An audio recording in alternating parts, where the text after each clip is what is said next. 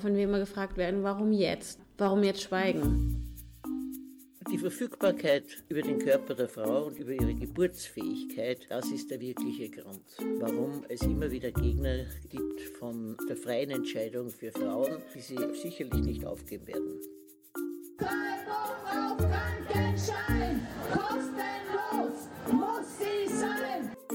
Das Private ist politisch. Das kann ja wohl nicht wahr sein, dass so wenig passiert ist, dass wir immer noch da stehen, wo wir sind. Wir wollen die Führungspositionen, wir wollen die Rektoratsjobs und wir wollen das zu mindestens demselben Geld, das die Männer dafür bekommen. Sie haben alle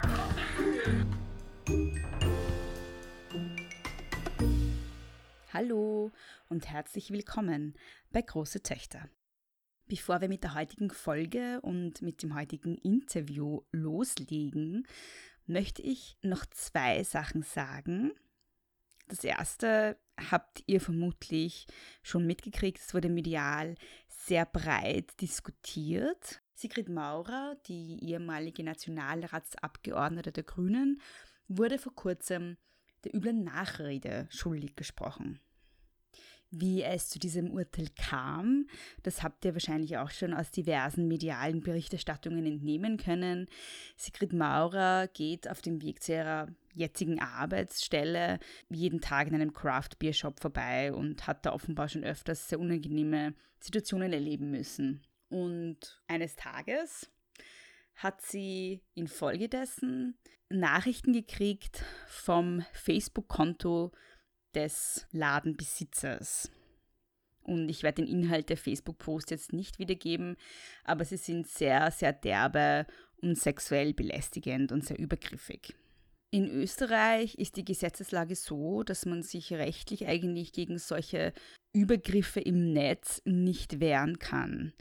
Also Sigrid Maurer hat sich nicht dagegen wehren können und hat dann infolgedessen die Nachrichten auf Facebook und Twitter veröffentlicht, äh, wie sie selbst meint, auch mit dem Hintergedanken, dass gerade in Zeiten von MeToo solche Übergriffe, auch wenn sie unter Anführungszeichen nur verbal passieren und im Internet passieren, nicht konsequenzenlos bleiben dürfen.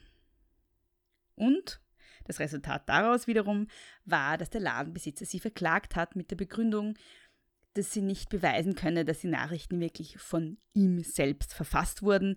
Das Einzige, was klar ist, ist, dass sie von seinem Facebook-Account geschrieben wurden und es hätte ja auch jemand anderer diese Nachrichten schreiben können. Und vor kurzem wurde sie eben jetzt tatsächlich schuldig gesprochen in erster Instanz. Es gab dann sehr viel Solidarität mit Sigrid Maurer und ich habe auch in meiner Facebook-Timeline des Öfteren gesehen, dass Leute gerne spenden würden, dass Leute gerne ein Crowdfunding hätten. Und das gibt es jetzt. Nämlich in Kooperation mit Zara gibt es jetzt einen Rechtshilfefonds gegen Hass im Netz, der nicht nur Sigrid Maurer helfen soll, falls sie denn auch in zweiter Instanz schuldig gesprochen wird, nämlich um die Gerichtskosten und die Strafe zu decken, die sie dann zu zahlen hätte, sondern dieser Rechtshilfefonds soll auch anderen Betroffenen helfen, die sich in solchen Situationen wiederfinden. Die erste Finanzierungsschwelle von 100.000 Euro wurden schon zwei Tage nachdem das Projekt ins Leben gerufen wurde, erreicht. Das Projekt geht aber trotzdem jetzt in Phase 2 und man kann wieder spenden. Den Link dazu poste ich in die Show Notes, in die Beschreibung zu dieser Folge und ich mag euch alle dazu animieren, dieses sehr wichtige Projekt zu unterstützen. Was ich auch noch sagen möchte ist, falls ihr das hört, möchte ich mich bei Sigrid Maurer bedanken. Danke, dass du das so tapfer durchkämpfst. Äh, du hast eine Öffentlichkeit, die ganz viele Frauen, die von ähnlichen Dingen betroffen sind, nicht haben. Und ich finde es sehr toll, dass du diese Öffentlichkeit nützt und mit dieser Form von politischem Aktivismus jetzt vielleicht wirklich dafür sorgst, dass die gesetzliche Grundlage so geändert wird, dass sich Betroffene von Hass im Netz tatsächlich dagegen wehren können. Danke dafür. Und ein Cheers möchte ich aussprechen an die Initiatorinnen, Aktivistinnen, Organisatorinnen des Frauenvolksbegehrens für fast 500.000 Unterschriften. Gratulation dafür. Und dann noch ein Hinweis in eigener Sache. Dieser Podcast, Große Töchter, wurde vom österreichischen Journalistinnenkongress für den Medienlöwen 2018 nominiert. Das ist ein Preis, der ein Medium oder eine Redaktion auszeichnen soll, die sich durch besonders frauenfreundliche, frauenunterstützende und stärkende Berichterstattung auszeichnet. Und mit mir nominiert sind Spiegel Online und Wienerin Online. Und ich möchte mich ganz herzlich für diese Nominierung bedanken. Ich habe mich sehr, sehr darüber gefreut. Ich war auch sehr überrascht, vor allem als ja, kleiner Podcast, den ich autodidaktisch ganz alleine und ohne Geld sozusagen betreibe, ist es eine sehr, sehr große Ehre, mit Spiegel Online und Wienerin Online gemeinsam in einer Kategorie nominiert zu werden. Am 6. November am Abend wird der Preis verliehen und ja, drückt mir die Daumen. Und jetzt aber zum Interview. Das heutige Interview ist das erste überhaupt, das ich mit einer Person geführt habe, die ich vor dem Interview schon gekannt habe, nämlich Magdalena Hangel. Wir kennen uns, weil wir gemeinsam Gender Studies an der Universität Wien studiert haben und weil wir jetzt beide zeitgleich Doktorandinnen an der Universität Wien sind. Sie schreibt gerade ihre Dissertation zum Thema Rape Culture in fiktionalen Gesellschaften. Da geht es darum, wie sexualisierte Gewalt in vor allem Science-Fiction-Literatur dargestellt wird. Heute haben wir uns auch über Science-Fiction-Literatur unterhalten, aber nicht nur. Im Gespräch geht es vor allem darum, wie das Verhältnis von Feminismus und Utopie ist, wozu wir Utopie brauchen und warum sie gerade jetzt besonders wichtig ist. Viel Spaß mit dem Interview. Hallo Magda. Hallo. Freut mich sehr, dass du da bist. Ich freue mich sehr, dass ich da sein darf. und äh, genau, heute werden wir über Feminismus und Utopie reden. Und das scheint vielleicht ein bisschen paradox zu sein, weil wir gerade in einer Zeit leben, wo wir alle, glaube ich, so kollektiv den Eindruck haben, dass wir rapide auf eine Dystopie zu äh, rasen. Ja. Aber vielleicht beginnen wir trotzdem am Anfang und zwar bei der Frage, was ist überhaupt eine Utopie?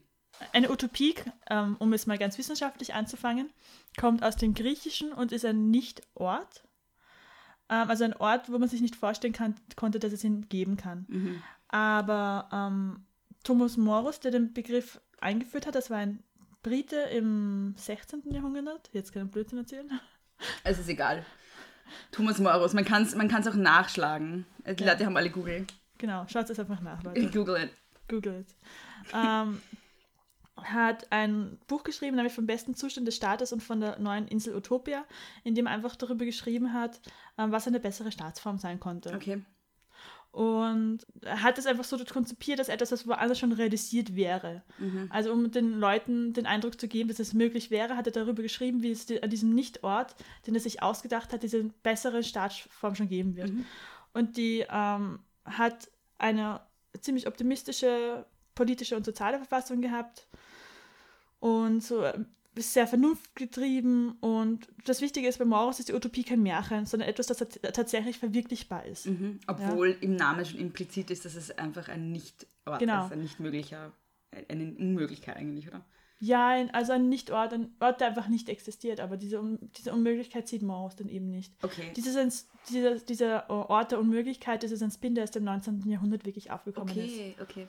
Also bis dahin war das eigentlich auch immer als ein Ort anerkannt, der möglich sein kann. Okay. Und lustigerweise hat Morus aber den Begriff nicht definiert. Mhm. Die erste Utopie, die geschrieben wurde, ist im 12. oder 13. Jahrhundert. Nicht, mich nicht fragen wegen Jahreszahl, das ist ein bisschen schlecht. Ähm, das macht nichts. Wie gesagt, man kann alles, solange man ein paar Anhaltspunkte hat, man kann alles nachher nachlesen und nachgoogeln. Das ja. Also die erste Utopie, die verfasst wurde, war von Christine Pétain. Mhm. Äh, äh, das ist eine französische Autorin und Adelige. Mhm. Du nickst wissend. Mhm. Nein, ich sage nur ja, ich, ich, ich, nicke interessiert, ich nicke nicht okay. wissend. Okay. Die, die, der, die, das Buch der Stadt der Frauen geschrieben hat. Okay.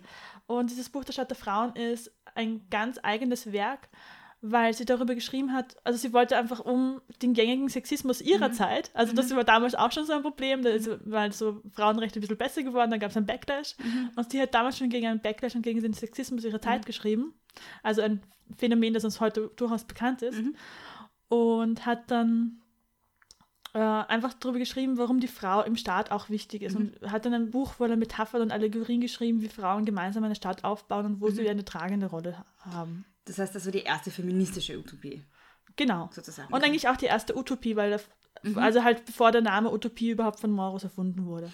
Das heißt, Feminismus und Utopie sind von vornherein schon mal verwoben. Absolut, ja. Nicht überraschend, oder? Nein, weil ähm, genau eine, eine Gesellschaft frei von Sexismus ja eine ist, die nicht existiert, aber vielleicht auch immer möglich ist. Ganz genau. Du hast ja schon jetzt ein Beispiel genannt einer feministischen Utopie. Du bist ja Forscherin zum Thema Science Fiction. Magst du vielleicht noch ausholen, was es dann sonst noch alles gibt an Vorstellungen?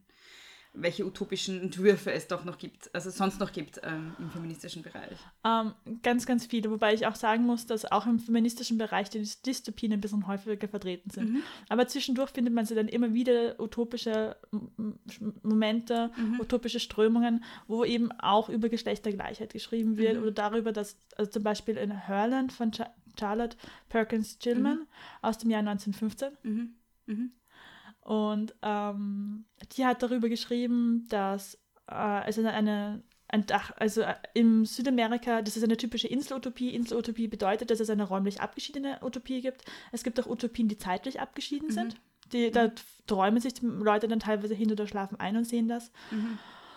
Und ähm, diese Inselutopien waren halt für Abenteurer, Abenteurerinnen oder eigentlich prima Abenteurer, wenn man sich ehrlich ist, in- interessant. Und in Hörland gibt es da, äh, ein bisschen wie das Dach der Welt, ja, und dort oben, also ist irgendwo im südamerikanischen Gebirge in den Anden, gibt es einen abgeschiedenen Staat voller Frauen, die sich durch Parthenoge Parthenogenese, also durch Jungfernzeugung fortpflanzen. Das heißt, es gibt dort überhaupt keine Männer und die Frauen leben dort seit 2000 Jahren, haben, ähm, weil das Ganze 1915 ge geschrieben wurde, äh, haben überhaupt keine Sexualität entwickelt, weil es gibt ja natürlich, natürlich keine Männer dort. Mhm. Und dann kann es auch keine lesbische Sexualität geben. Nein, nein, das gibt's nicht. Also 1915 gab es das noch nicht. Ja. Okay, also für alle, die jetzt mitschreiben, 1915 gab es keine lesbische Sexualität. okay, ja. Zitat Magdalena Hangel. Genau. Hangel 2018. ja, also für die Autorin war das nicht irgendwie, war das nicht Ja, schreibbar. ja. ja. Und ähm, ja, und dann kommen die Männer dorthin und sind von Frauen umgeben, die irgendwie alle stärker und athletischer und geistig ihnen überlegen sind, Mhm. nachdem sie gehofft haben, dass sie dort einfach ein Staat voller Frauen sind, wo sie einfach einen easy Pick Ah, haben okay. und äh, die Frauen dort leben dann einfach vor, wie ein reiner Frauenstaat funktionieren Mhm. kann. Ja? Ähm, gleich vorweg, das Ganze hat ein paar Eugenik-Aspekte. Das Okay. ist nur die wirklich fitten Frauen dürfen ein Kind bekommen und nur die besten Frauen dürfen zwei bekommen und alle Frauen, die irgendwie stehlen oder dumm sind, dürfen keine Kinder kriegen. Was das Problematischste an dem Buch ist. Aber ansonsten ist es wirklich so eine Idealvorstellung eines Staats. Die Frauen bekommen ihre Kinder, die werden dann gemeinsam großgezogen. Ähm, also das wird irgendwie so kollektiv verankert. Keine Frau bleibt immer bei den Kindern und die Frauen können sich alle ihren eigenen Interessen ähm, widmen, können, ähm, können eben auch ihre Freizeit genießen, was, vielleicht auch, was auch ganz wichtig ist. Und bauen gemeinsam einen Staat auf, der wirklich dazu dient, der auch nachhaltig ist, weil die Ressourcen dort oben am Dach der Welt sind begrenzt.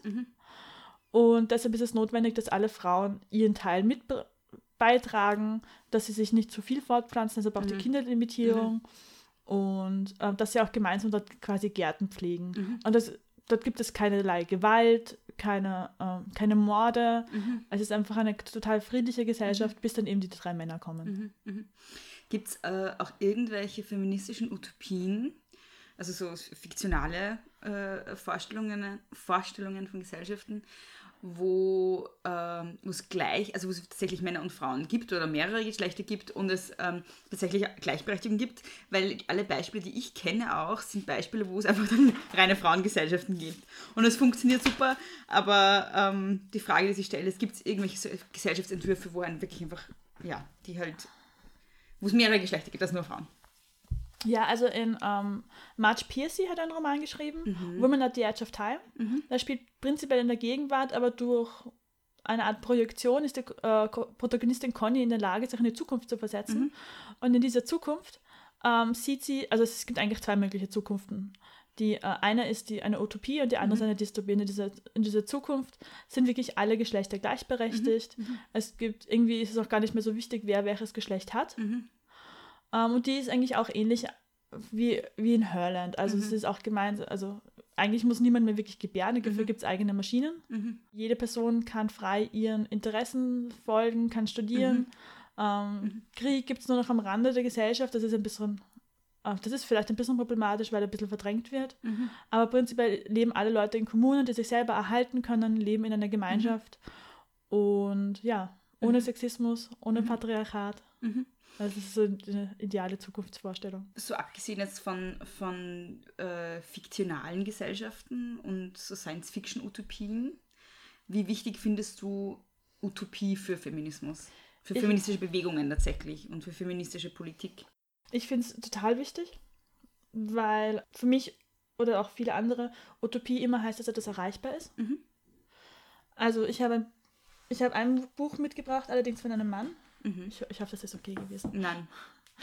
Männliche Bücher werden hier nicht vorgestellt. Nein, nein. ähm, Utopia for Realists and How, to get, and How Can We Get There von Rutger Bregmann. Das ist ein, ich glaube, ein niederländischer oder ein ähm, dänischer Autor, der darüber geschrieben hat, ähm, also der, der einfach schreibt, dass die Gesellschaft, in der wir heute leben, ja, also wie du schon richtig gesagt hast, äh, ähm, haben wir alle das Gefühl, dass sie leichte dystopische ähm, Züge trägt und dass es immer schlimmer wird, aber gleichzeitig haben wir Sachen erreicht, die für Generationen vor uns als Utopie erschienen, erschienen wären. Zum Beispiel, dass jetzt im globalen Norden, im Großteil des globalen Nordens, keine Person mehr Hunger leiden muss, dass es möglich ist, dass wir arbeiten gehen und eine Freizeit überhaupt haben. Ja? Also es gab ja, auch wenn wir jetzt wieder Einen Zwölf-Stunden-Tag haben. den zwölf, tollen Zwölf-Stunden-Tag haben, ja. Ähm, in Großteil von Europa gibt es den Zwölf-Stunden-Tag nicht. Ja. Und ähm, ja, also solche Errungenschaften sind utopisch gewesen. Das Frauenwahlrecht war zu einem bestimmten Zeitpunkt eine Utopie. Ja? Und heute ist es selbstverständlich, dass Frauen zur Wahl gehen. Dass Frauen ein Volksbegehren auf die Beine stellen. Und ich finde, sowas darf einfach nicht vergessen werden. Ja, Weil, Das heißt, wir, wir leben zum Teil schon in einer Utopie. ja es kommt auf die Perspektive an. Ja. ja. Also ich sage auch immer gerne, dass die Utopie der einen die Dystopie der anderen Ja, ist. ja, ja. Und natürlich ist eine komplett gleichberechtigte Gesellschaft Mhm. für ein, oder ein Patriarchat ist für die jeweils ähm, andere Gruppe eine totale Dystopie. Mhm. Ja. Und dementsprechend gibt es auch die Kräfte, die das versuchen zu verhindern. Mhm. Das klingt ein bisschen nach Harry Potter. Bitte? Das klang ein bisschen nach Harry Potter. Fandest du, dass du jetzt wie Dumbledore klangst gerade? ja. Es ist aber nicht das Schlechteste. Also, wenn mir jemand mal sagen würde, dass ich wie Dumbledore klinge, würde ich das, glaube ich, als großes Kompliment verstehen. Dankeschön. Bitte. Ähm, ja, genau. Und ähm, ich habe schon das Frauenvolksbegehren unter, äh, erwähnt und da haben ein, fast eine halbe Million Menschen in Österreich unterschrieben. Ja? Und es ist ein enorme, eine, enorme Menge von Menschen, die an die Forderungen des Frauenvolksbegehrens geglaubt haben. Ja? Oder noch immer glauben. Also das ist nicht das, ich möchte das jetzt nicht so sehr in die Vergangenheit Ja, ja. äh, setzen. Weil es ja noch immer nicht umgesetzt ist, natürlich. Und, ähm, ja. Und ich finde, Utopien sind auch dafür wichtig, auch literarische Utopien, aber eben auch Utopien wie in Forderungen des Frauenvolksbegehrens, ähm, um zu zeigen, wo wir, können, wir uns als Gesellschaft, wo können wir uns als Individuen Ziele stecken. Wenn wir immer sagen, okay, ähm, wir wollen was besser machen, aber wir haben kein Ziel vor Augen, funktioniert das nicht. Das ist einfach, es kann einfach nicht funktionieren. Und dafür brauchen wir Utopien, um uns daran zu erinnern, was eigentlich möglich sein kann. Ja, und ähm, im, im kleinsten Moment kann eine Utopie stecken, finde ich. Einfach, wenn man etwas erreicht hat, was davor nicht möglich schien. Zum Beispiel, ähm, dass es jetzt doch die eingetragene Partnerinnenschaft für alle gibt und die Ehe für alle gibt. Ja? Das stand ja auch wieder eine Zeit auf der, lang in der Schwebe und das wird das doch verwirklicht, weil Gründe, ja, aber ja, das ist total lange, also vor 20, 30 Jahren, wenn du das jemandem gesagt hättest, dass das das möglich ist? Ja, ja, das war eine Utopie. Ja. Also ich plädiere eigentlich dafür, die negative Konnotation des Wortes Utopie fallen zu lassen ja, und das einfach wirklich als positives Ziel, als etwas Erreichbares Mhm. zu sehen. Es ist ja auch etwas, was ganz oft gegen feministische Bewegungen verwendet wird. Ja. Äh, dass man sagt, ja, das ist ja völlig utopisch, das ist ja nicht umsetzbar. Äh, wozu brauchen wir das überhaupt? Es geht eher darum, einen pragmatischen Ansatz zu haben. Und ich habe da ja auch mit Lina Jäger darüber geredet in der zweiten Folge. Äh, und ich habe sie gefragt, warum jetzt in einer Situation, in der es gerade mit den Frauenrechten nicht unbedingt gerade sehr rosig ausschaut, auch jetzt ganz konkret in diesem Land, aber doch, glaube ich, äh, ähm, Durchaus auch in globalen durchaus auch Kontexten. im ja. globalen Kontext, ähm, warum jetzt sozusagen Forderungen aufstellen, von denen man weiß, dass sie nicht morgen, übermorgen, im nächsten Jahr umgesetzt werden. Ja? Und dann hat sie gemeint, dass es gerade jetzt wichtig ist. Ganz genau, und das, das stimme ich hier zu. Ich habe mir die Folge auch angehört und das war einer der Sätze, der mir auch bei mir hängen geblieben ist. Ja. Mhm. ja, ja. Und ja, und ich finde, dass ich glaube, dass diese ähm, utopischen Momente im Frauenvolksbegehren, also dieses Sachen äh, sagen, die nicht gleich erreichbar sind, Mhm. auch eine der Gründe sind, warum so viele junge, engagierte Menschen auf die Straße gegangen Mhm. sind, weil sie aus diesen Momenten auch Kraft bezogen haben, ja. Mhm. Und Energie dafür, äh, auf die Straße zu gehen und etwas zu verwirklichen. Du bist ja Literaturwissenschaftlerin primär. Ähm, wie wichtig sind nicht nur utopische Forderungen, die sich an Realpolitik orientieren, sondern wie wichtig sind literarische Utopien für Feminismus? Ich sage immer, also ich die Frage beantworte ich gerne mit einem Beispiel aus meiner persönlichen Vergangenheit. Ja, gern. Ähm, als ich mit 16, 17 Jahren am Land gewohnt habe, war das nicht sonderlich utopisch. War was nicht sonderlich utopisch? In Niederösterreich, in einem kleinen ähm, Dorf, Ja, äh, im Mostviertel wohnen, Ja. war nicht so utopisch für mich, Ja. weil ich damals einfach schon gemerkt habe, dass ich auch nicht unbedingt ähm, in diese Heteronormativität hineinfallen möchte und mein ideales Familienbild auch nicht irgendwie ist, mal später eine, also Kinder zu kriegen, sondern Mhm. eher so Katzen und so. Ja. Sage ich ganz offen hier an dieser Stelle, ja. Und, ähm, und dass auch ich einfach Geschlecht nicht so gelebt habe, wie es mir vorgelebt worden Mhm. ist. Und das war für natürlich, das kennen alle queere, queeren Teenager ein ganz, ist ein ganz Mhm. problematischer Moment, wenn man ohne Vorbilder aufwächst. Und dann habe ich ähm, aus Zufall Ursula K. Le Guin entdeckt, Mhm. die Anfang dieses Jahres gestorben ist. Und ähm, die auch deshalb noch immer eine meiner absoluten Lieblingsautorinnen ist, weil ich einfach durch ihr so durch sie so viel gelernt habe, was Geschlecht angeht. Sie hat äh, im, beispielsweise in The Left Hand of Darkness, das ist eines meiner absoluten Lieblingsbücher, ich liebe es. ich auch, Ah. ähm, geht es darum, dass es eine Gesellschaft ohne, quasi ohne Geschlecht Ja. gibt, ja. wo es Geschlecht nur ein, so ungefähr einmal im Monat gibt, Mhm. anstelle, anstatt einer Menstruation quasi eine fortpflanzungsmögliche äh, Zeit. Ja, genau, so ein, wie sagt man auf Deutsch? So ein Cammering. Heat, so, wie, wie ist das auf Deutsch? Genau. Auf, auf Englisch heißt es Cammering, also im, Okay. im Buch. Ja, aber so eine Äh, Heat Period, rollig, so rollig heißt ist. bei genau. Katzen ja. zumindest. Ja. Ich glaube, läufig heißt es bei Hunden Ja. oder Hündinnen. Also Ich glaube, es gibt keinen allgemeinen Begriff. ich glaube auch nicht. Wahrscheinlich gibt es schon einen Begriff und wir wissen ihn noch nicht. Ja, wir sind keine Biologinnen, das ist das, das, das nächste Mal. Kannst du dich immer. Die nächste Folge wird sich widmen Fortpflanzung bei Tieren. Ganz genau. Ja. Ja, und das Buch war für mich unglaublich inspirierend, Mhm. weil ich einfach gemerkt habe, was es bedeutet. Also lange bevor ich den Begriff Gender gekannt habe, Mhm. habe ich plötzlich begriffen, was, warum und wie Geschlecht in unserer Gesellschaft Mhm. sozial konstruiert ist, weil ich eine andere Gesellschaft gesehen habe, in der es anders sozial konstruiert Mhm. ist, in der es nicht auf dieselbe Weise biologisiert wird wie in unserer Gesellschaft. Und das war für die da für mich erst, ich weiß nicht mehr, war ich 16, war ich 17, war ich 18, ja, wahrscheinlich um die 17 herum, war ein einschneidender Moment in meiner Pubertät, in meiner Jugend, als ich erkannt habe, dass das, was ich fühle, dass es legitim ist, dass das Geschlechter oder eine andere Geschlechterrolle auch etwas Legitimes ist. Und das war durch ein Buch möglich. Das war eine einzige Lektüre eines Buches, die meine Welt von einem Tag auf den anderen verändert hat. Und ich glaube, deshalb sind Utopien und es ist auch Science Fiction eine so dermaßen sind beliebte Gattungen im Moment. Weil es uns einfach noch immer zeigt, dass diese Veränderungen möglich sind, ja. Magst du, weil wir schon über The Left Hand of Darkness geredet haben, kurz erzählen, vielleicht ein bisschen länger erzählen, als wir es jetzt in zwei Sätzen gemacht haben, was, worum es in dem Buch geht? Ähm, es geht Weil darum. ich, weil ich glaube, das ist auch eine voll gute Buchempfehlung, nämlich auch an die, die zuhören. Absolut. Also im Buch geht es darum, dass ein äh, Beobachter von der Erde auf den Planeten ähm, Winter geschickt wird. Der äh, Protagonist des Buch Buches kommt auf diesen Planeten als Beobachter und strauchelt sehr stark damit, dass er versucht, die Leute, die er trifft, die Personen, die er trifft, die kein Geschlecht haben, de facto, äh, in Schubladen hineinzustecken. Ja? Also er denkt großteils alle Leute als männlich, auch zum Beispiel den König, ja? der dann später schwanger wird. Ja, da gibt es diesen wunderbaren Satz, The Der King, King was ist pregnant. Ja, the King was pregnant. Es ist einfach wunderschön. Einer meiner Lieblingssätze. Ja. Ja. Und aber seine Haus, die Hausbesorgerin denkt er zum Beispiel weiblich, ja, Mhm. weil sie eine so weibliche Rolle für ihn erfüllt.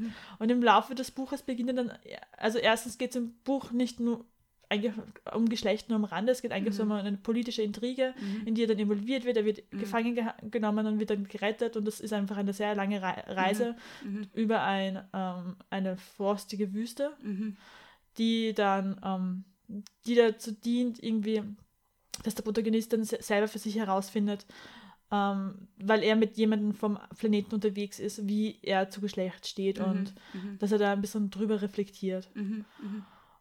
Und ohne dass es irgendwie, es wird aber nicht arg, also es wird jetzt nicht mit dem Holzhammer eingebläut, es passiert einfach im Laufe des Buches, dass man drüber nachdenkt und dass man sieht. Ja? Es ist gar nicht, es ist überhaupt kein zentrales Thema. Die, das zentrale Thema ist diese politische Intrige und, äh, und wie sie gelöst wird, weil der Ja. Planet generell ein bisschen in, intrigant ist und politisch, also es ist keine Utopie in dem Sinne, weil, die, ähm, ja. weil es Krieg, Kriege gibt oder zumindest einen kalten, einen massiven kalten Krieg.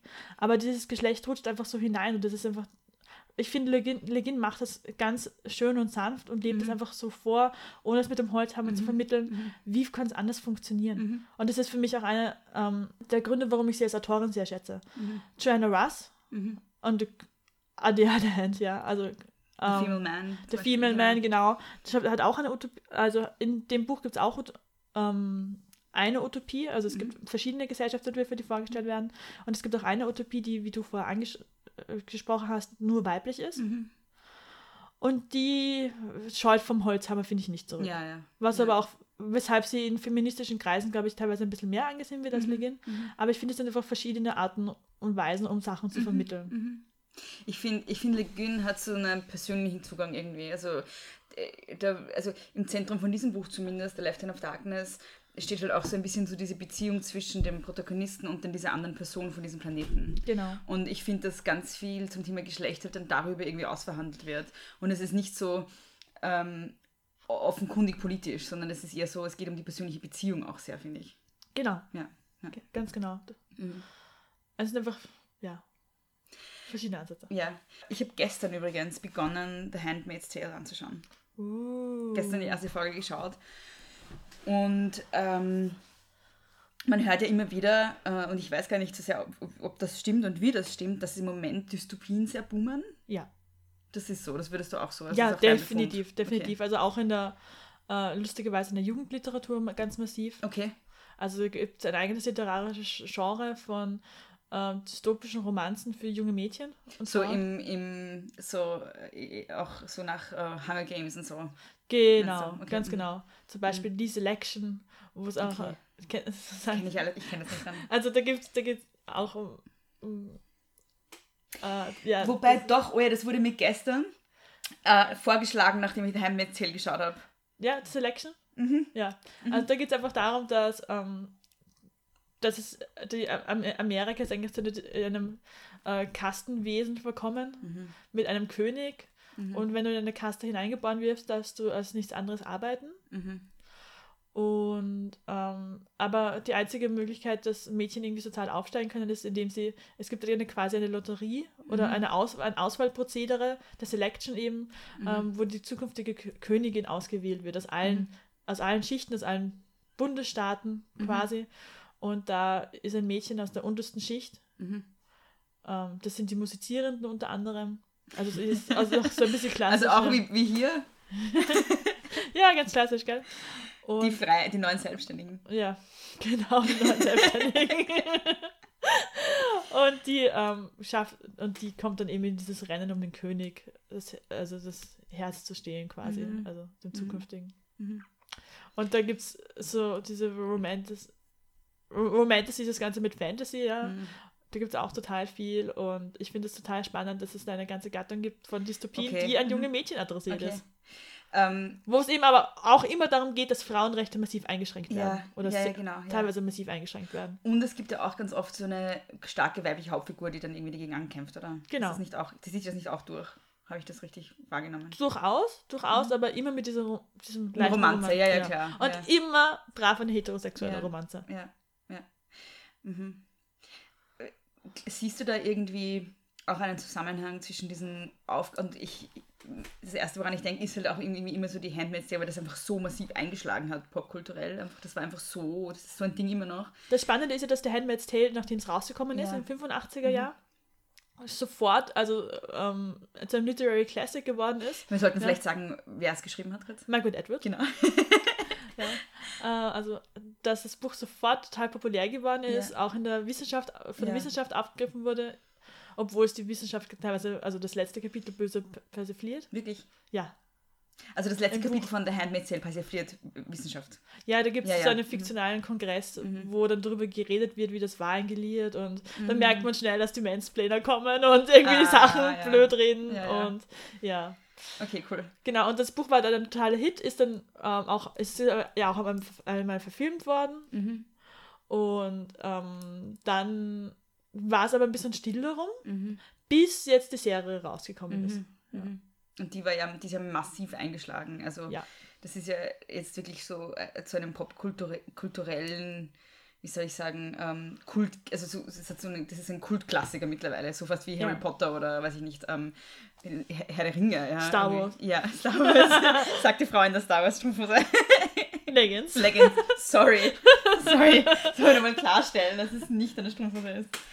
Ähm, und, und, und da wäre so meine Frage, siehst du da einen Zusammenhang zwischen der politischen Situation in Amerika, weil äh, also aus die, äh, sozusagen die, die meisten dieser, dieser popkulturellen Dystopien oder literarischen Dystopien kommen aus Amerika. Ja.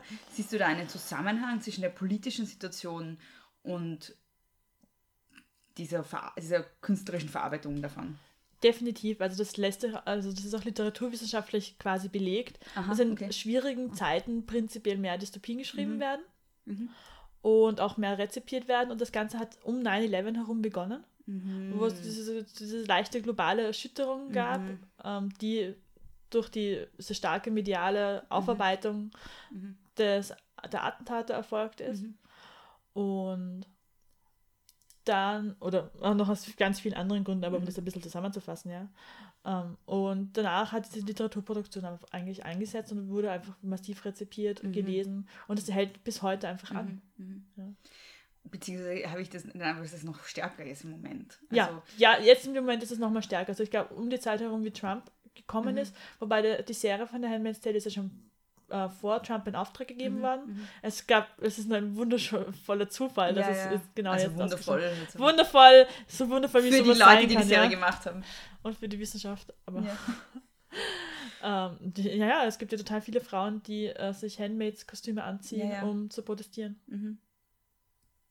Ja, das ist, also, was ich halt, also, das ist so der Eintrag, den ich habe als, als, als Nicht-Expertin, ist, dass es jetzt halt irgendwie so eine, so eine riesen Menge an Texten gibt oder popkulturellen Artikulationen von Dystopien, die's- die vor allem mit dem Thema Geschlecht auch zu tun haben, mit Ja. dem Thema Reproduktion. Und ich denke mir dann immer, es kann ja kein Zufall sein, dass wir gerade in einer Zeit leben, wo genau diese Dinge halt irgendwie eingeschränkt werden sollen. Und dann gibt es sozusagen diesen, diesen ähm, Horrorentwurf irgendwie in, in, der, in der Popkultur oder in, Ja. ja. Das wollte ich auch sagen. Und dass es eben ganz wichtig ist zu betonen, dass es oft um Frauen geht, Mhm. um Geschlecht geht an sich und um Reproduktion. Mhm. Und das ist das Mhm. wirklich ähm, Beängstigende Mhm. auch Mhm. an diesen Werken. Mhm. Magst du vielleicht kurz ausführen, worum es in der Handmaid's Tale geht? Also so die, die, die Cornerstones. Okay, ähm, in der Handmaid's Tale geht es darum, dass im Nordamerika, Mhm. also konkret gesagt in den ehemaligen USA, um Mhm. Boston herum, Mhm. die Republik Gilead ausgerufen wurde, die von KlerikalfaschistInnen geführt wird oder eigentlich von Faschisten geführt wird und von Mhm. Frauen unterstützt wird, partiell. Und weil das Ganze aber schon nach einem, ähm, also die Umweltverschmutzung, das ist auch typisch Edward, Mhm. Umweltverschmutzung ist massiv Mhm. und deshalb sind die Frauen nicht mehr dazu in der Lage, ähm, also die Männer können eigentlich kaum noch Kinder zeugen und die Frauen Mhm. können ka kaum noch die Kinder ähm, dann äh, austragen. Mhm. Und nur ein, also eins von vier Kindern ist, glaube ich, wirklich dann noch überlebensfähig oder so. Mhm. Also es ist ganz massiv, dass die Mhm. Reproduktion eingeschränkt ist Mhm. und dass dann auch die Überlebensfähigkeit der Kinder eingeschränkt Mhm. Also es Mhm. ist ganz, ganz arg. Mhm. Und dann ähm, deshalb ha- hat dieser Klerikalfaschismus darauf reagiert, Frauen auf ihre Mutterrolle komplett zu reduzieren. Mhm. Und Frauen, die sich benehmen dürfen, das noch in einem normalen Ausmaß machen, sage ich einmal. Oder normal unter Anführ großen, großen Anführungszeichen. Ähm, und all jene Frauen, die irgendwie ähm, sozial auffällig sind, die Gesetze brechen, die versuchen zu fliehen, die Drogen genommen haben, etc., werden ähm, als, und die äh, fortpflanzungsfähig sind. Das ist auch ganz wichtig zu sagen. Also wird deren Fortpflanzungsfähigkeit wird im Vorhinein gecheckt. Also ob sie schon mal Kinder hatten beispielsweise. Ähm, die werden dann werden eingesperrt, äh, versucht, äh, äh, wird eine Gehirnwäsche versucht, um sie zu Handmaids zu machen, die dann ähm, in, zeremoniell einmal im Monat von ihrem ähm, Besitzer, sage ich mal, weil sie verlieren sogar ihren, ihren Namen, ähm, vergewaltigt werden, um dann die Kinder für Geliert zu zeugen. Also es geht halt auch ganz massiv um die Kontrolle weiblicher reproduktiver Fähigkeiten sozusagen. Ganz genau. Und was du vorher gesagt hast, fand ich auch total faszinierend, weil wir haben darüber geredet, wie wichtig Utopien sind für feministische Bewegungen. Und offenbar sind es aber Dystopien auch, weil du hast ja schon erwähnt, dass viele Frauen sich Handmaids ähm, äh, Kostüme anziehen. Ja. Bei, bei Protesten zum Beispiel. Also äh, äh, Edward sagt selber über das Buch, das sie jetzt geschrieben hat, also erstens, dass sie sich nichts Neues ausgedacht hat. Es ist mehr oder weniger einfach eine, ähm, ein Mosaik aus Sachen, die es überall auf der Welt gab, das sie einfach konzentriert hat.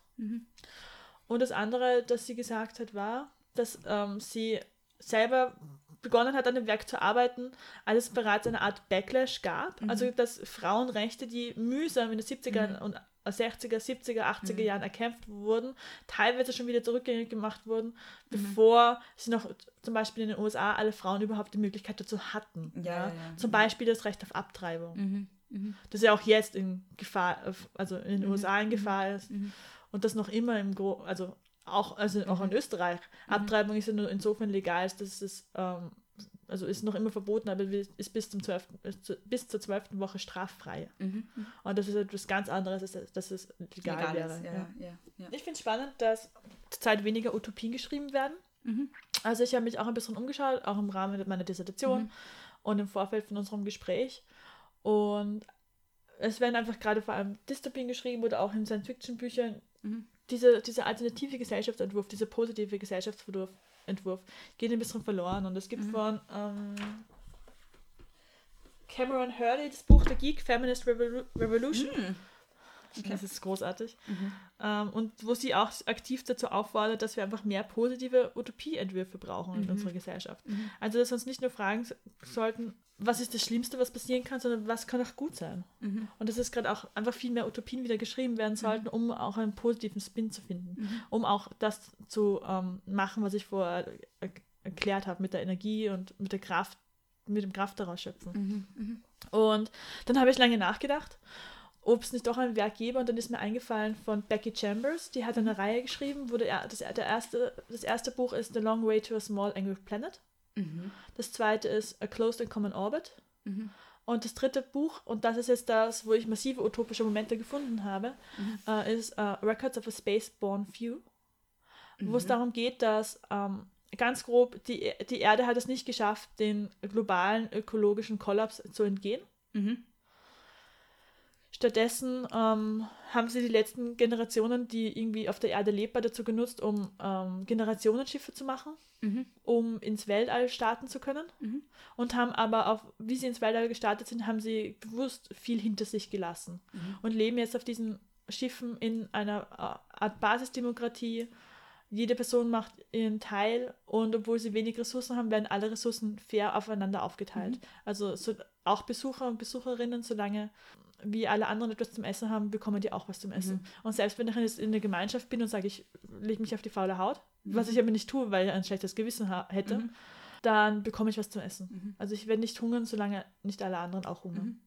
Das heißt, das ist so eine postapokalyptische Utopie eigentlich. Genau, und in dem, also die Bücher sind eigentlich mehr Science-Fiction-Bücher, wo es darum geht, also dass es eine, einen ähm, galaktischen Zusammenschluss gibt zwischen verschiedenen Spezies und die Menschen sind halt gerettet worden und sind jetzt so ein bisschen die Underdogs in dieser Gemeinschaft. Ja. Okay. Weil sie bringen nicht wirklich irgendwas Positives mit, sind aber trotzdem als gleichwertige Bürger und Bürgerinnen aufgenommen worden und werden jetzt ein bisschen werden mehr geduldet, dass sie noch was Produktives beisteuern können. Wie Katzen. Sorry. Ja, nein, das ist voll, vollkommen legitim. ähm, nur sind sie vielleicht, nur wenn sie nicht als so süß und knuffig angesehen. Okay. Ja, sondern eher so als ein bisschen stinkig und merkwürdig. Mhm. Und ähm, im ersten Buch geht es einfach schon darum, dass eine Raumschiffcrew gemeinsam auf eine sehr lange Reise aufbricht Mhm. und wie, wie sie zusammenleben. Und bei Beckett Chambers ist das immer total wichtig. Mhm. Wie leben Wesen miteinander zusammen und wie vertragen sie sich oder nicht vertragen sie sich.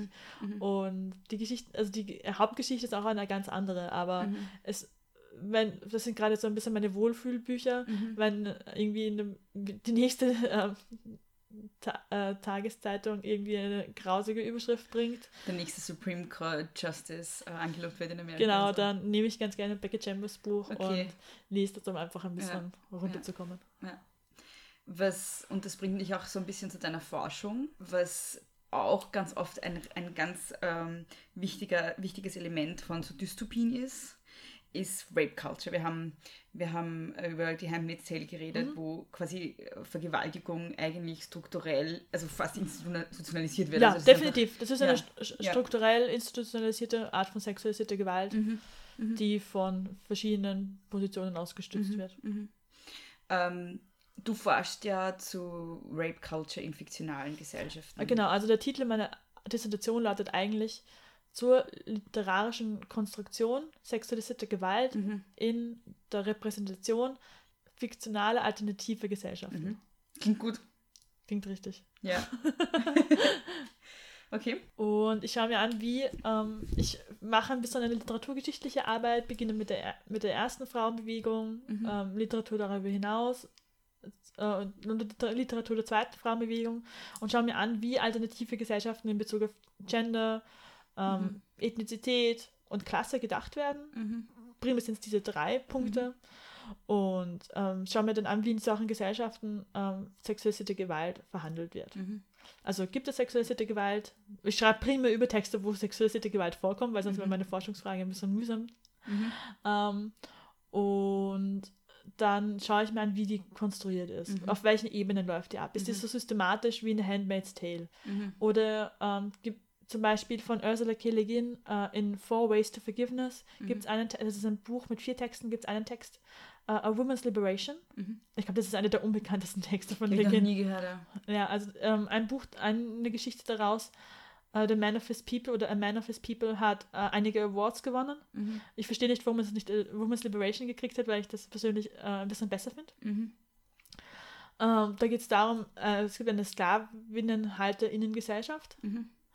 In der ähm, Frauen, weiße Frauen ganz Mhm. um unterst, also die schlechteste Position haben, Mhm. weil die Besitzenden sind, ähm, werden abwechselnd mit einer schwarzen und einer dunkelblauen Hautfarbe beschrieben.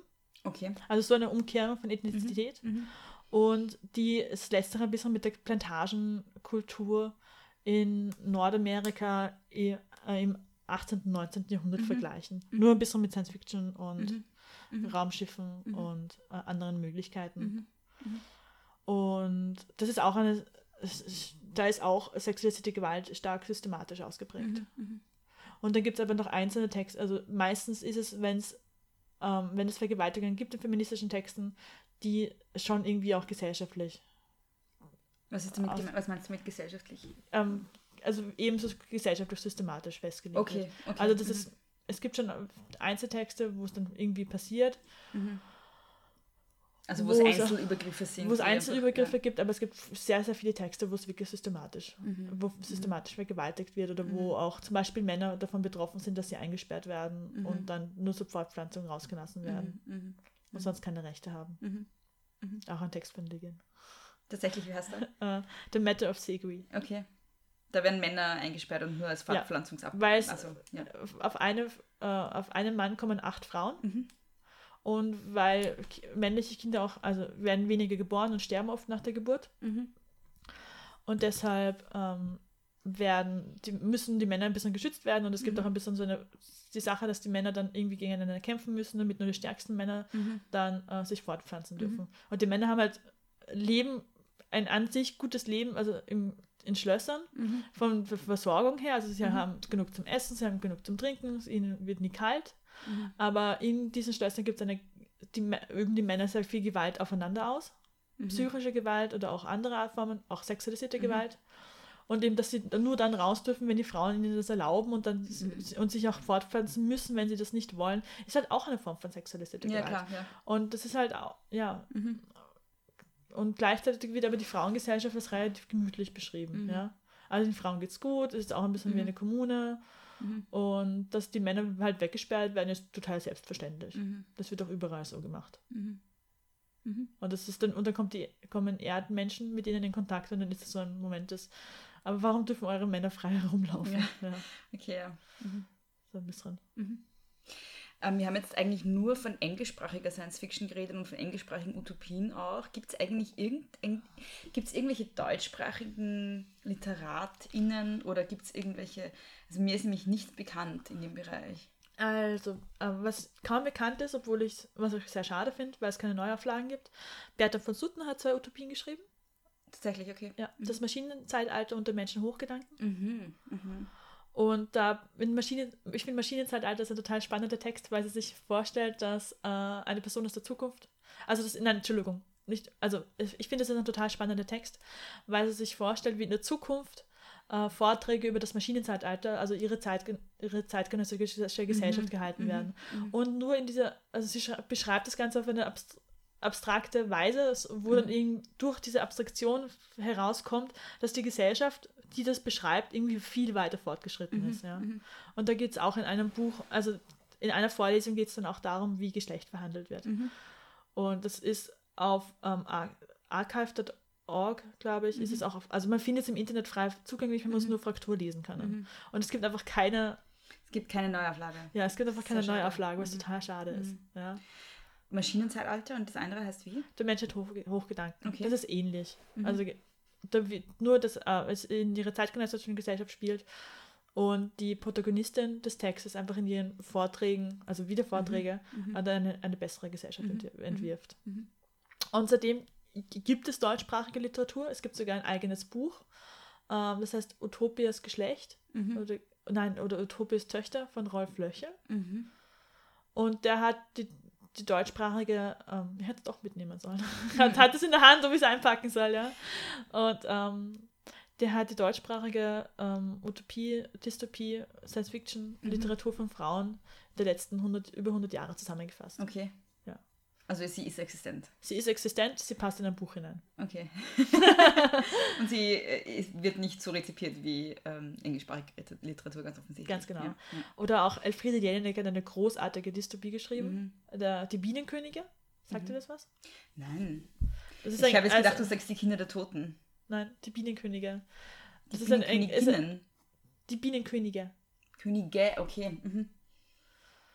Da ähm, geht es auch darum, dass die Menschheit sich sehr erfolgreich fast selber ausgerottet hat, Mhm. bis auf ein paar letzte Menschen, die, also es ist aus der Sicht eines Aliens, der die Menschen, die, der die Erde besucht und er findet Mhm. in einem Bunker noch so ein paar Menschen, die vor sich hin dümpeln und die Männer haben ähm, die Frauen dann quasi, also mit denen sie geflohen sind, versklavt. Mhm. Also das ist, äh, und äh, es gibt die Frauen, die für die Reproduktion in Tanks gesperrt werden Mhm. und total absurd äh, und nur noch als lebende Brutkästen dienen. Mhm. Und dann gibt es dann noch die Frauen, die dafür nicht geeignet waren, also die zu alten Frauen, Mhm. und die werden systematisch äh, vergewaltigt, um einfach Okay. so für sexuelle Befriedigung, Mhm. so in die Richtung. Ähm, es ist prinzipiell als ein Hörspiel geschrieben wo- worden, so, aber man okay, findet ja. den Text Mhm. auch online. Also wenn man die Elfriede Jelinek und die Bienenkönige eingibt, dann findet man es. Okay. Und dann gibt es noch von Anne Kümmel, das ist 2012 erst erschienen, Mhm. Träume digitaler Schläfer. Da gab es, die war, ich habe das auch nur durch Zufall mitbekommen, weil sie in Wien war für eine Lesung. Mhm. Und in der Chiclet natürlich. Mhm. Beste Buchhandel, Mhm. Beste Buchhandel der Welt. In der Kleeblattgasse. Ich bekomme keine. Das ist keine bezahlte Werbung, Es ist keine aber geht alle bezahlte hin. Werbung, aber geht alle hin, genau. ähm, und da geht es auch um eine Zukunft, in der es qua de Proforma kein Geschlecht mehr gibt. Mhm. Also es gibt eigentlich mehrere Zeitstränge und einer davon ist einfach eine Zukunft, in der es Proforma kein Geschlecht mehr gibt. Aber in Wahrheit werden alle Frauen eingesperrt und auch zur Reproduktion ähm, Okay. als Mhm. disembodied Uterusse Mhm.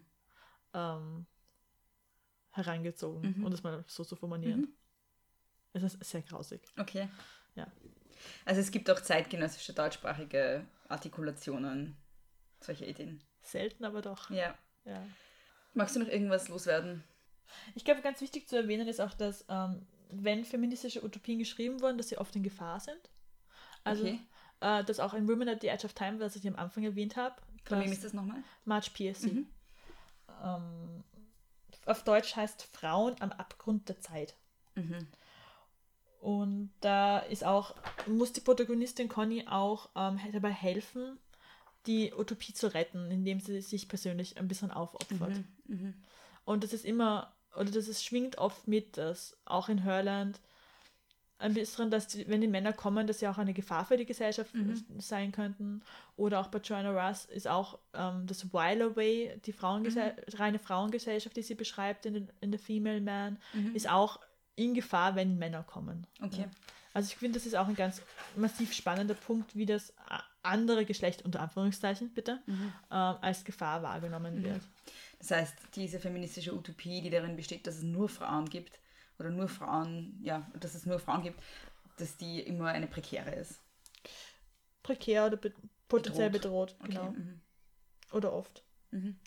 Und das ist eben in den Utopien geht es um sexuelle Freiheit. Mhm. Das ist ganz wichtig. Also keine Angst vor Vergewaltigungen haben zu müssen. Also eine Konsenskultur statt einer Vergewaltigungskultur. Mhm. Mhm.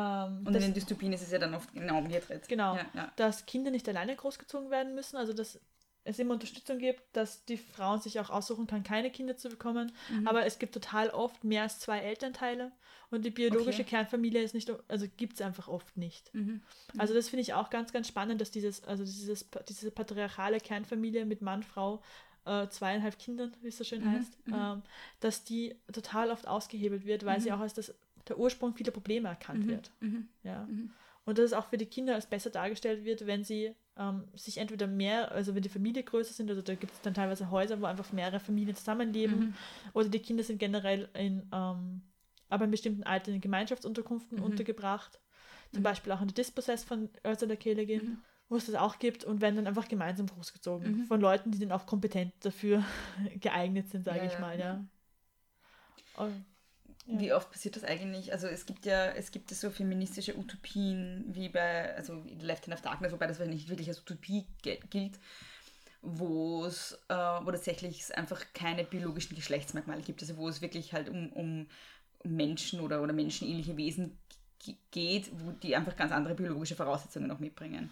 Und dann gibt es ja Utopien, wo die biologischen Voraussetzungen die gleichen sind, aber sie sind einfach Geschlecht auf einer sozialen Ebene total ausgehebelt. Wie ist denn das Verhältnis? Was passiert öfter? Das könnte ich jetzt nicht sagen. Okay. Also ich glaube, das ist ein bisschen schwer Mhm.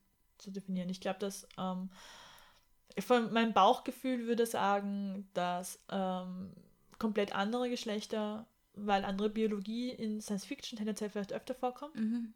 nicht unbedingt in Utopien Mhm. oder auch Dystopien. Und dass das soziale Geschlecht dann eben da doch in dem Genre eher Mhm. eingebettet ist. Wie unterscheidest du zwischen Science Fiction, Utopie oder Dystopie? In Utopie, Dystopie geht es massiver um die Gesellschaft. Mhm. Da geht es auch darum, dass das Individuum für die Gesellschaft steht. Mhm. Und in ähm, Science Fiction geht es mehr um die Reise des In- Individuums an sich durch die Gesellschaft. Okay. Also, dass es irgendwie Abenteuer erlebt und das muss aber nicht notwendigerweise dazu beitragen, dass die Gesellschaft gerettet werden muss oder sowas. Und vor allem nicht, dass die Gesellschaft auf einem sozialen Level gerettet werden muss. Also, wenn dann eher vor einer bösen Bedrohung oder sowas. Aber dass es wirklich ähm, das, Gese das gesellschaftliche Zusammenleben im Fokus steht. Deshalb würde ich auch sagen, dass von Becky Chambers ähm, Record of a Spaceman View eigentlich die neueste Utopie ist, die mir bekannt ist, weil es da einfach da die Individuen für die Gesellschaft stehen, die verhandelt wird, für dieses basisdemokratische, äh, diese basisdemokratischen Raumschiffe, die durchs All fliegen und ein bisschen kommunistisch angehaucht sind. Also ich habe auch ganz viel an Legends äh, The Dispossessed denken müssen, Ja, ja. wie ich das gelesen habe. Also nur zur Erklärung, The Dispossessed Ja. äh, oder auf Deutsch Freie Geister in der neuesten Übersetzung. Ich finde es immer so witzig, wenn, wenn die deutschen Titel irgendwie überhaupt nicht äh, die englischen widerspiegeln. Der alte Text, also der, die alte Übersetzung hieß Planete habe nichts. Okay. Ich finde, Freien Geister sind ein sehr schöner Titel. Okay. ich habe gestern mit She Who Persisted ähm, eine Folge aufgenommen zur Menstruations- und Popkultur und da haben wir über Carrie geredet. Und im Englischen heißt es einfach nur Carrie.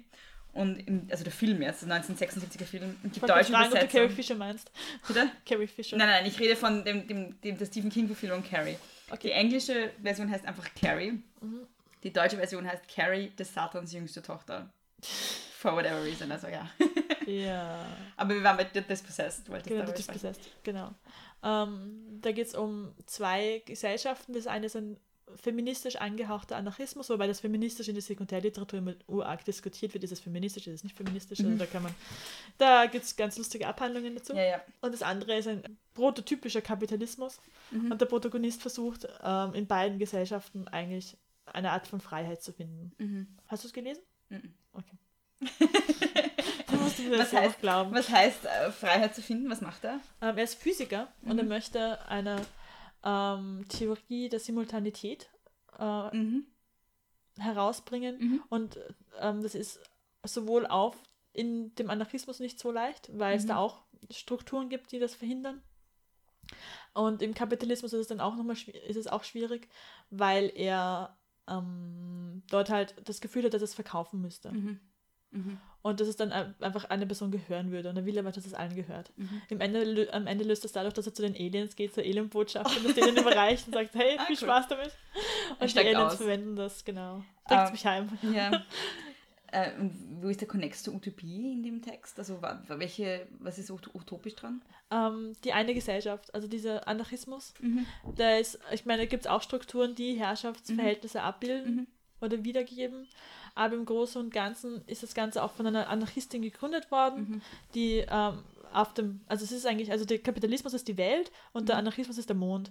Und irgendwann gab es einfach auf, also hat, haben die Regierungen auf der Welt ähm, entschieden, äh, dass es auf Uras, dass Mhm. es zu viele äh, also Anarchisten und Anarchistinnen Mhm. gibt und haben denen angeboten, dass sie auf dem Mond, der sehr, äh, also nicht unbedingt lebensfreundliche äh, Mhm. Habitat bildet, Mhm. dass sie dort ihre eigene Gesellschaft gründen dürfen.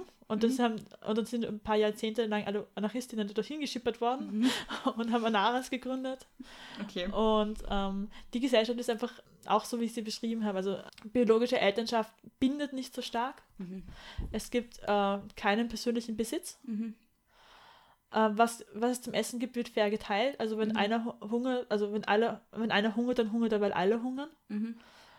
Mhm. Es gibt keinen Staat in dem Sinne, es gibt, also es gibt keine Regierung, die entscheidet, Mhm. sondern das ist alles sehr basisdemokratisch. Okay, also eine sehr, ähm, ja, anarchi einfach eine anarchistische Utopie ist es. Genau. Ja. Und da kann, also das ist auf Deutsch ist die neueste Übersetzung, der sogar erst letztes Jahr erschienen, das ist Okay, neu übersetzt okay. worden von Karen Nöller, glaube ich. Okay. Kann ich nur empfehlen. Also hab, das ist, glaube ich, das erste Mal, dass ich eine deutsche Übersetzung von einem Legin-Werk gelesen habe, ohne dass es mir wehgetan hat. Okay, ja. Äh, nur ein Wort und das ist, glaube ich, okay. Ja. Wir haben jetzt schon ausgeführt, äh, dass sowohl Utopien als auch Dystopien wichtige, wichtig, wichtig sind für feministische Politik und Bewegungen ähm, und auch politisieren können. Mhm. Abgesehen von dem Text von Ursula Le Guin, den du genannt hast, was ist für dich aktuell etwas, was dich ähm, in, auch in der aktuellen politischen Lage, was dir irgendwie Hoffnung macht, was dich politisiert, was dir irgendwie den Rücken stärkt? Egal, ob es jetzt eine Utopie ist oder eine Dystopie. Das ist eine ziemlich gute Frage. Danke. Ja, ich glaube, es sind primär die Texte von Becky Chambers zurzeit, Ja. weil sie menschlich sind, wenn Mhm. sie über Menschen schreibt, Mhm. weil sie klar macht, was Menschlichkeit ist Mhm. und weil sie einfach auch zeigen, was das Individuum als Teil einer Gemeinschaft machen kann. Mhm. Und auch wenn ich als, also in, in dem letzten Buch beschreibt sie dann auch, wie eine Gruppe von Individuen sich findet, einen äh, gesellschaftlichen Notstand erkennt, gemeinsam und dann sagen, okay, wir sind jetzt zu fünft, also wir finden uns zu fünft und wir machen jetzt aktiv was dagegen. Mhm. Ja, und dieses kleine Teile machen und dieses, Mhm. dieser Moment, dass, okay, ich bin zwar nur ich, aber wenn ich mein Verhalten verändere, wenn ich etwas mache, dann kann das auch etwas Großes auslösen. Mhm. Ja? Mhm. Und ich glaube, das ist ein das ist ein ganz wichtiger Moment auch bei ihr. Mhm. Okay, Dankeschön. Bitte. Danke, liebe Magda, für das Interview und danke an euch fürs Zuhören. Große Töchter könnt ihr wie immer finden auf großetöchter.podbean.com mit zwei S und OE. Und überall dort, wo man Podcasts hören kann, also Apple Podcasts, Stitcher, mittlerweile auch Spotify. Und falls ihr Große Töchter in irgendeiner App nicht findet, dann lasst mich das bitte wissen. Große Töchter Podcast at gmail.com. Wie immer große Töchter mit zwei S und OE. Sämtliche Bücher, über die wir in der Folge geredet haben, findet ihr übrigens in den Shownotes zu dieser Folge.